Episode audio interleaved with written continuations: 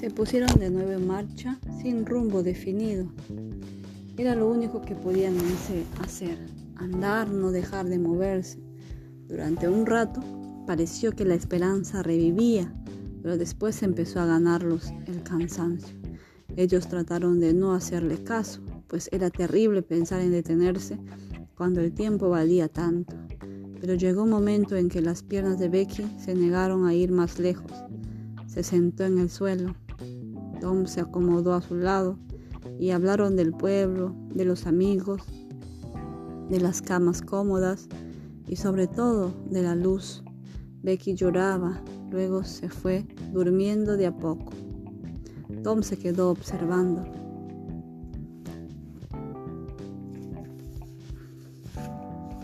la cara preocupada de la niña y vio cómo volvía a mostrarse natural y serena bajo la influencia del sueño.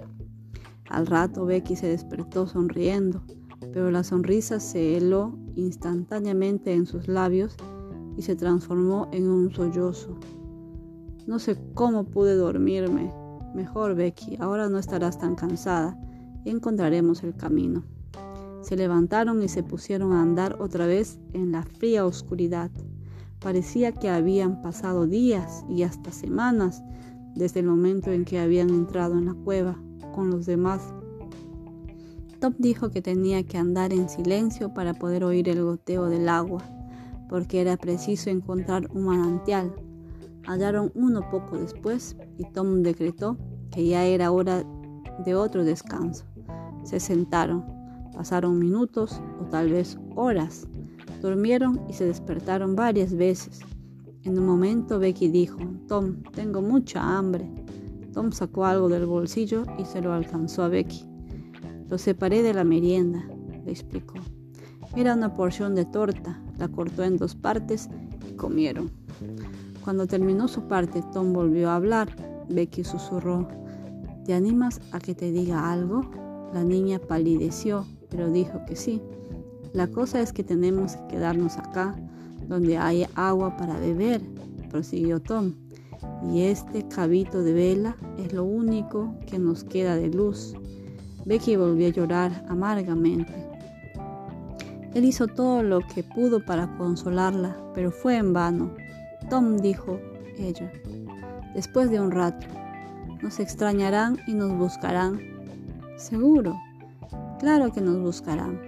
Los niños permanecieron en silencio, con los ojos fijos en el pedacito de vela que se consumía inexorablemente. La débil llama se alzó, se encogió, vaciló un instante en lo alto y después el horror de la absoluta oscuridad. El tiempo volvió a pasar. ¿Cuánto? No lo sabían. Becky recobró poco a poco los sentidos.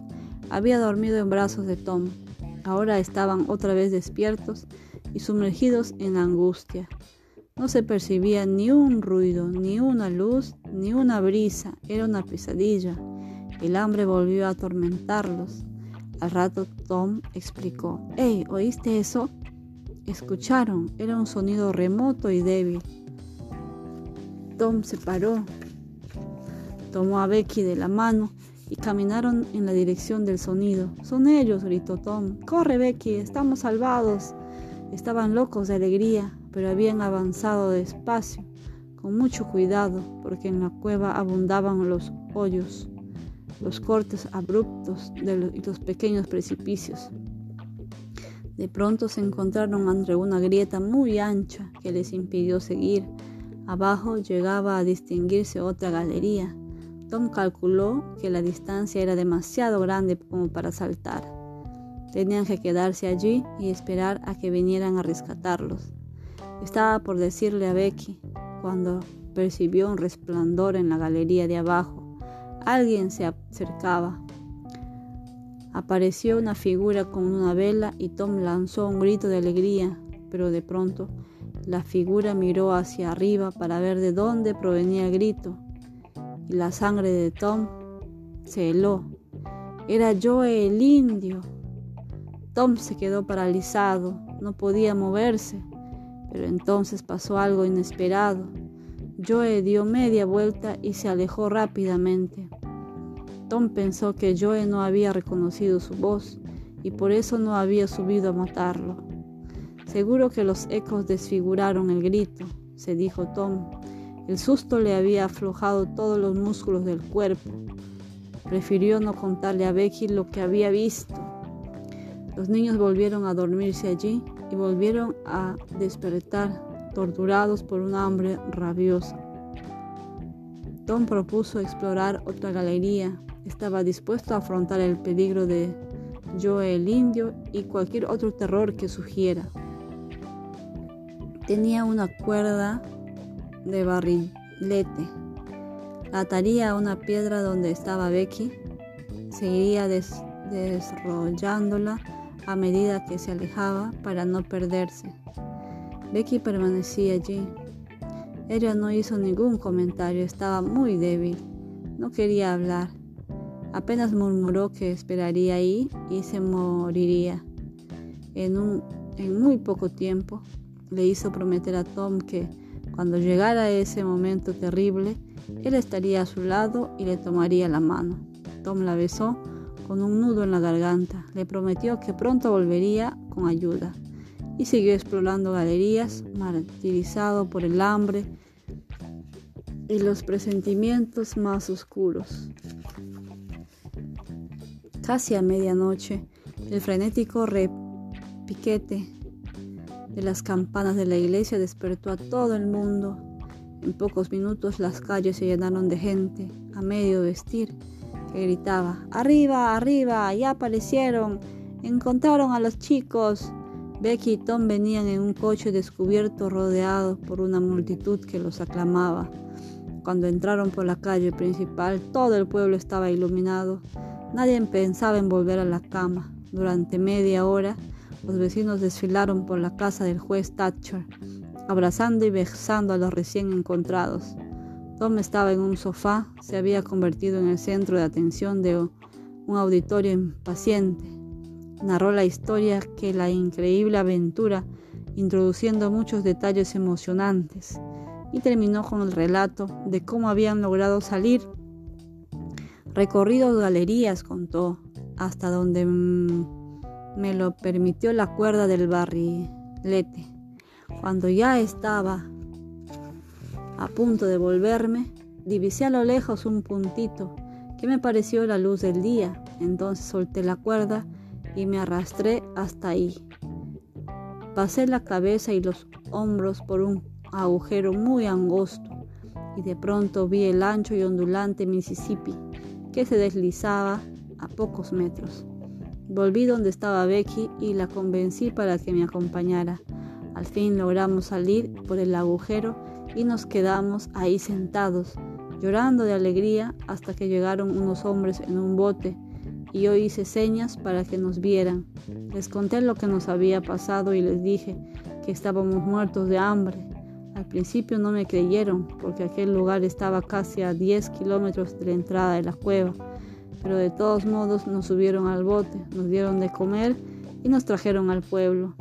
Los chicos tuvieron que guardar reposo durante varios días. Tom se levantó antes que Becky, que seguía débil y necesitó más tiempo para recuperarse. Tom no tardó en enterarse de lo que había ocurrido en el monte Cardiff. La viuda de Douglas, agradecida con Huckleberry, le daba comida y un lugar cómodo donde dormir. Tom decidió visitar a Hook. En el camino pasó por la casa del juez Thatcher para saludar a Becky. El juez lo recibió cariñosamente. Ya nadie volverá a perderse en la cueva, Tom, le dijo. Hace unos días mandé que taparan la puerta con una capa de hierro y que le pusieran tres cerraduras. Tom se puso pálido de repente. ¿Qué te pasa, muchacho? le preguntó el juez. ¿Por qué tienes esa cara? Señor juez, balbució Tom atropelladamente, Joe el lindo está en la cueva. En pocos minutos una docena de botes avanzaba por el río para capturar al prófugo. Tom Sawyer iba en el mismo bote que el juez. Al abrir la puerta de la cueva, un espectáculo triste y feo se presentó a la vista de todos. Joe lindo estaba tirado sobre el suelo muerto. Tom sintió compasión de él pero al mismo tiempo una sensación de descanso y seguridad. Se dio cuenta de lo grande que había sido el peso del miedo que lo, obliga, que lo agobiaba desde el día en que habló en el juicio. Junto al cuerpo de Joe estaba su cuchillo con la hoja partida. El interior de la puerta estaba todo arañado.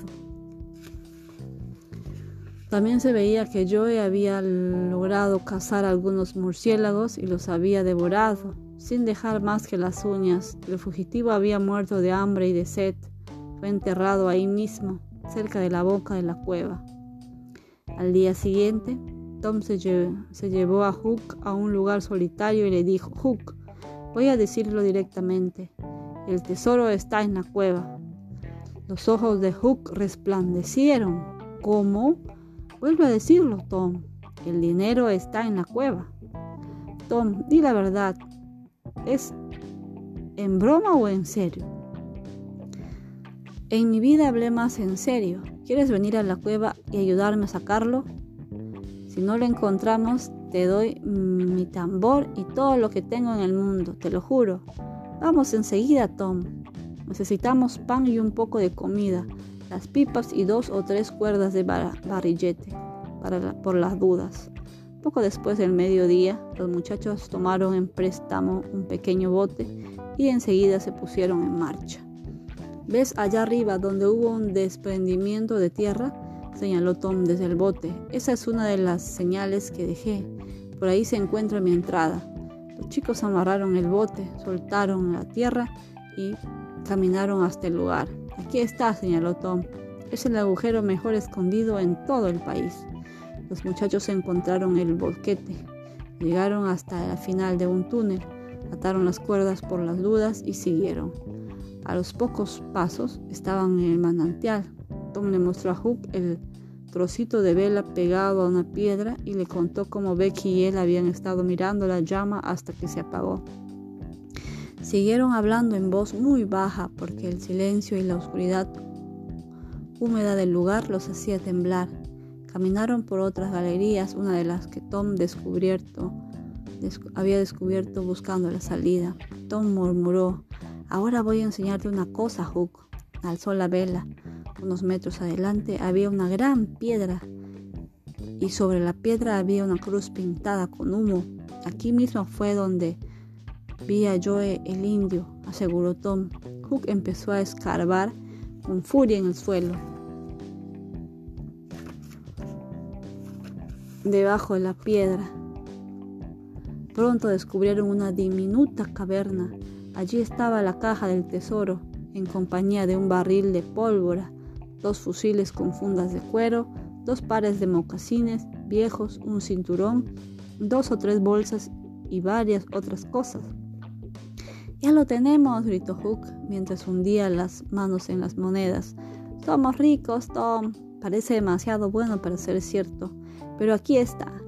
Los muchachos intentaron sacar la caja, pero descubrieron que no podían cargar con ella. Era demasiado pesada. Entonces metieron el dinero en las bolsas. Llevemos también las escopetas, propuso Hook. No, Hook, dejémoslas acá, dijo Tom. Nos van a hacer falta pronto, cuando seamos bandidos. Solamente se lo diremos a Joe Harper y a Ben Roger, porque tienen que, tiene que haber una pandilla, la pandilla de Tom Sawyer. ¿Y a quién vamos a robar, Tom? A casi todos. Parece lo mejor del mundo, se entusiasmó Hook, incluso mejor que ser pirata. Sí, en algunas cosas es mejor, porque estás más cerca de la casa, de los circos y de todo eso. Reuniremos a los chicos y esta misma noche haremos la iniciación. ¿Qué es eso, Tom?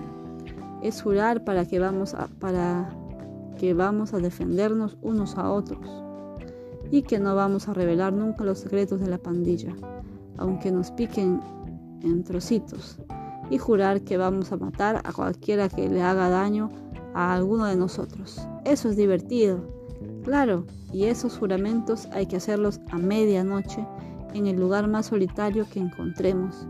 y hay que jurar sobre el cajón de un muerto y finalmente con sangre. Buenísimo, Tom.